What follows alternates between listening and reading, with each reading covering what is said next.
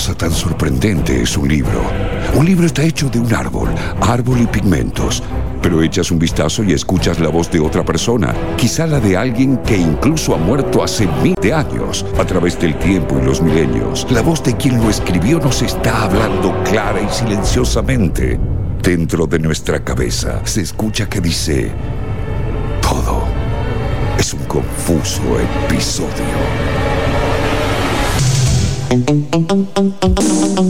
Miércoles de 20 a 22 por IFM La Patriada. IFM La Patriada. Abrimos el portal de Escribir para siempre, la columna de literatura de nuestra querida Dani Morán, que peleando con el Hangout, pero te tenemos igual, ¿no? Sí, sí, ¿me escuchan bien ahí? Ah, te escucho muy bien, muy bien. Bueno, excelente, excelente. No, estoy peleando con mi computadora. Yo creo que lo peor que le puede pasar a un ser humano en este contexto es que la computadora empiece a fallar. Sí, sí, sí, sí, Uno pasa la vida a través de estos aparatos, pero bueno, vamos a esperar que se solucione. Mientras tanto estoy acá con, el celular y les compartir un poco la, columna del día de hoy. Que, bueno, nada, la verdad que quería, como decía al principio, traerlos un poquito más de narrativa, es la, la, propuesta de acá hacia adelante. Y justo recordé este libro que empecé a ver varias notas en muchos medios de comunicación, en donde volvió a circular fuertemente, que es el libro que se llama Yo Nena, Yo Princesa, es un libro que, escribió Gabriela Mancilla, que después de este libro y de, poder hacer pública la historia de su propia hija, eh, bajo un diario que, fue escribiendo cuando Lulú le dijo que ella era una nena y no un nene, ¿no? Y ahí empieza toda la lucha de ella por, porque su, su hija pudiera tener el cambio de identidad cuando recién se hablaban de estos temas cerca de el 2009 por ahí eh, muy desde chiquita Lulú ya sabía que era Lulú y toda su familia vivió y mamó, digamos, esta transformación familiar que llevó a Gabriela a ser una ONG muy, eh, a referente en una ONG muy conocida en estos momentos que se llama Infancias Libres, ¿no? Donde realmente trabajan este y otro tema. Lo que sucede con esta novela, que, que es una novela autobiográfica claramente y que está escrita de acuerdo como un diario, ¿no? Ella va contando momento a momento cómo fue esa transformación de Lulú y después momento a momento cómo fueron los pasos hasta que le dieron el DNI y el reconocimiento de su, de su nuevo nombre que es Luana. cuando todavía recién empezaron a darse los inicios de lo que fue la ley de identidad de género, cuando empezaron a darse los inicios de, estas discusiones en términos legales del Estado, está pasando una camioneta. Sí, sí, sí. No, acá también tenemos todo el estudio abierto por protocolo y entra sonido. O sea, la, gente ah, sabe que, que, nos estamos conectando de esta manera y hacemos la mejor radio que podemos. Bien, bueno, como les decía, entonces esta, esta, este gran libro que yo les quiero, vamos a escuchar ahora a Gabriela porque la entrevistamos, porque este libro va a pasar a ser este año que se está empezando a grabar y se empezó a grabar eh, en este mes, digo, en abril ya empezaron las filmaciones de esta peli, ¿no? Yo Nena, Yo Princesa va a hacer una película eh, que, bueno, se calcula que va a estar para el estreno hacia finales de este año, ¿sí? El director es Federico Payao eh, y bueno, participan eh, muchos actores. El Grupo Octubre es uno de los que está también poniendo ahí un poco la iniciativa, la Universidad de La Matanza y varias productoras también independientes se han unido para llevar adelante esta ficción no ficción que tiene muchas particularidades, como por ejemplo que Luana es, digo, relatan la vida de ella hasta los sus seis años, eh, y este, es la protagonista de la historia es una nena trans. ¿sí? O sea, es una, la, actriz principal es una niña trans que también obviamente toma el papá el papel de, de Lulu muy muy especialmente así que toda muy conmocionada le preguntábamos un poquito a Mancilla cómo estaba viviendo esta, esta experiencia y qué similitud podríamos encontrar en esta película con el libro Yo Nena, Yo Princesa, que fue editado en el 2014 por la Universidad Nacional de General Sarmiento. Vamos a escucharlo. El guion que escribió Federico Palazzo es lo más fiel a la historia. Obviamente es una ficción, pero quienes hayan leído el libro lo van a encontrar tal cual plasmado en muchas de las escenas de la película. La idea era contar la misma historia, no hacer una historia paralela en base a este libro, sino es contar esta historia como pasó, con lo que tiene obviamente la metáfora y la poesía que tiene un audiovisual, que tiene una película, pero es lo más Sí, lo más parecido a nuestra historia. Es más, tiene muchas frases, diálogos exactos que se encuentran en el libro. Es muy difícil volcar eh, seis años de la vida de una persona y de toda esta lucha eh, en una hora treinta, una hora y veinte, no sé cuánto va a llegar a durar la película que supuestamente se va a estrenar en, septiembre si llegamos por todo este contexto ¿no? de pandemia. Todo lo que tiene el libro lo van a encontrar en la, en, la película y mucho más porque tiene otro impacto. No te lo estás imaginando, sino que lo estás viendo. Tiene una ternura, una sensibilidad, un nivel maravilloso. Bueno, muy, muy conmovida claramente Gabriela, que está participando absolutamente de todas las instancias de grabación y, de producción y postproducción de esta película. Y Lulu también, son dos eh, de las principales que están ahí en el detrás de cámara viendo cómo se va construyendo su propia historia. Vamos a escuchar también, le preguntábamos sobre los objetivos y qué expectativas tienen en relación a que este libro empiece a funcionar como película. Así que vamos a escucharla también qué nos decía al respecto.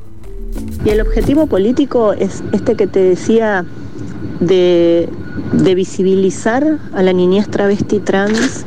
La protagonista de esta historia eh, es la niñez travesti trans. Es contada por una niña trans, contada la historia de Lulu, que fue la primera niña trans en el mundo con, con un DNI que reconocía su identidad de género. Y es la historia de toda la comunidad travesti trans. Por eso digo que pasa por distintas instancias de representaciones y de personas que interpretan, pero en realidad el espíritu de esta película es la niñez travesti trans.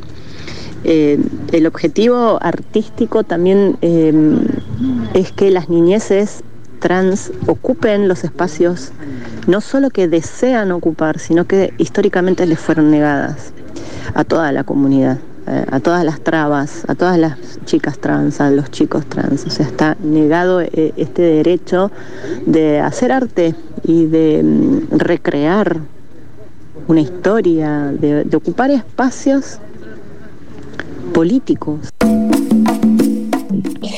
Bueno, ahí escuchábamos a, Gabriela, que es repito, ¿no? Es la autora de este libro, es una referente en lo que tiene que ver con infancias trans a través de Infancias Libres, un ONG que acompaña justamente a las familias y que realmente es quienes más llevan adelante todo este trabajo de, de bueno, de cómo es esto, ¿no? Cómo en una familia heteropatriarcal eh, aparece un niño diciendo como Luana, ¿no? Que dijo, yo no soy nene, soy nena, ¿no? Y desde chiquitita que se la pasaba jugando con, muñecas o jugando con, vestidos de mujer, ¿no? Y cómo, se acompaña esa iniciativa hoy.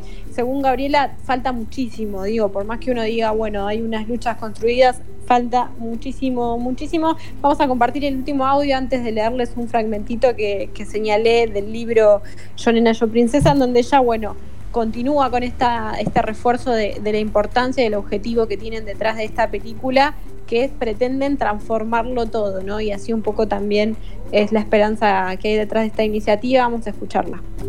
Se viene a contar no solo el DNI de Luana, sino deja entrever eh, los estereotipos de género, deja entrever el machismo, deja entrever lo pacata de esta sociedad, la mala información, la mala formación de los profesionales, eh, el Estado interviniendo eh, al principio de una manera, desde, desde los prejuicios también, en esa negativa del DNI de Luana y después haber conseguido también por una decisión que se, se le respetara su derecho.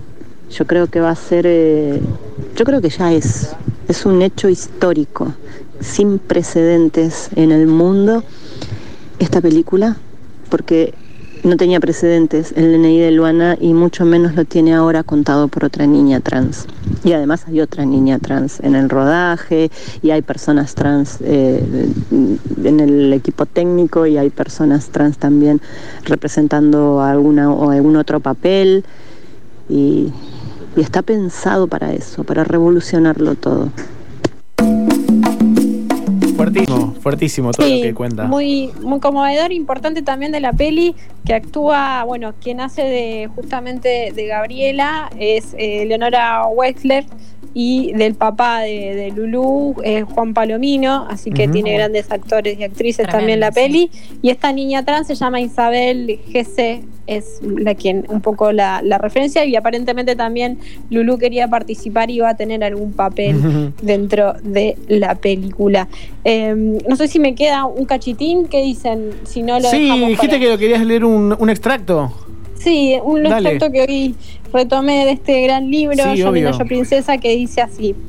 Una tarde estábamos solo los tres. Estabas vestida con tu traje de princesa y abrí la puerta para ir a lo de la abuela. Te escondiste detrás y me dijiste.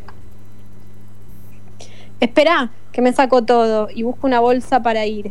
Y en ese, en ese instante me olvidé de todo. Te agarré fuerte de la mano y te dije, vamos, vamos así, no hay problema. Pero la gente me va a ver. ¿Vos qué sos? ¿Una nena o un nene? Una nena. Bueno, entonces agarrate fuerte de mamá y cruza sin vergüenza que nada va a pasar. Yo estoy acá con vos y siempre voy a estar. La calle se hizo más larga. Te, agarré de la mano a vos y de la otra a Federico y cruzamos sin mirar a los costados, de frente como me enseñó mi mamá. Y fue un logro muy importante. Ahí mostraste tu valor y tu entereza y yo te hice ver que siempre ibas a poder apoyarte en mí, que nunca vas a poder estar sola para enfrentar la vida y que cuando tuvieras miedo o vergüenza podrías agarrarte fuerte de la mano de, mamá que allí, que allí iba a estar. Tremendo. Todo, es con piel de gallina en este momento. Sí, tremendo, tremendo. No, quiero recordar algo que también ella me dijo cuando la entrevisté y parte de los informes que hacen las niñeces que hacen Infancias Libres es que sabemos que menos del 40% de las travestis y trans eh, en este país, sobre todo, eh, no llegan a más de los 35 años y que solo el 1% llega a la vejez. Así que es un tema que todavía hay que seguir trabajando y también la aceptación, por más que eh, lo naturalicemos. De hecho, una novedad les cuento, Canal Encuentro va a lanzar un programa con Flor de la B al aire por primera vez. Así que bueno, ahí empiezan a haber algunas transformaciones, sin embargo, sigue siendo una problemática social que comienza en estas edades, en las y que es importantísimo poder acompañar y que es increíble entonces que también sea una película esta tremenda historia. Dani Morán, una nueva edición de Escribir para siempre, hermoso Dani. Bueno, los quiero, les mando un besito.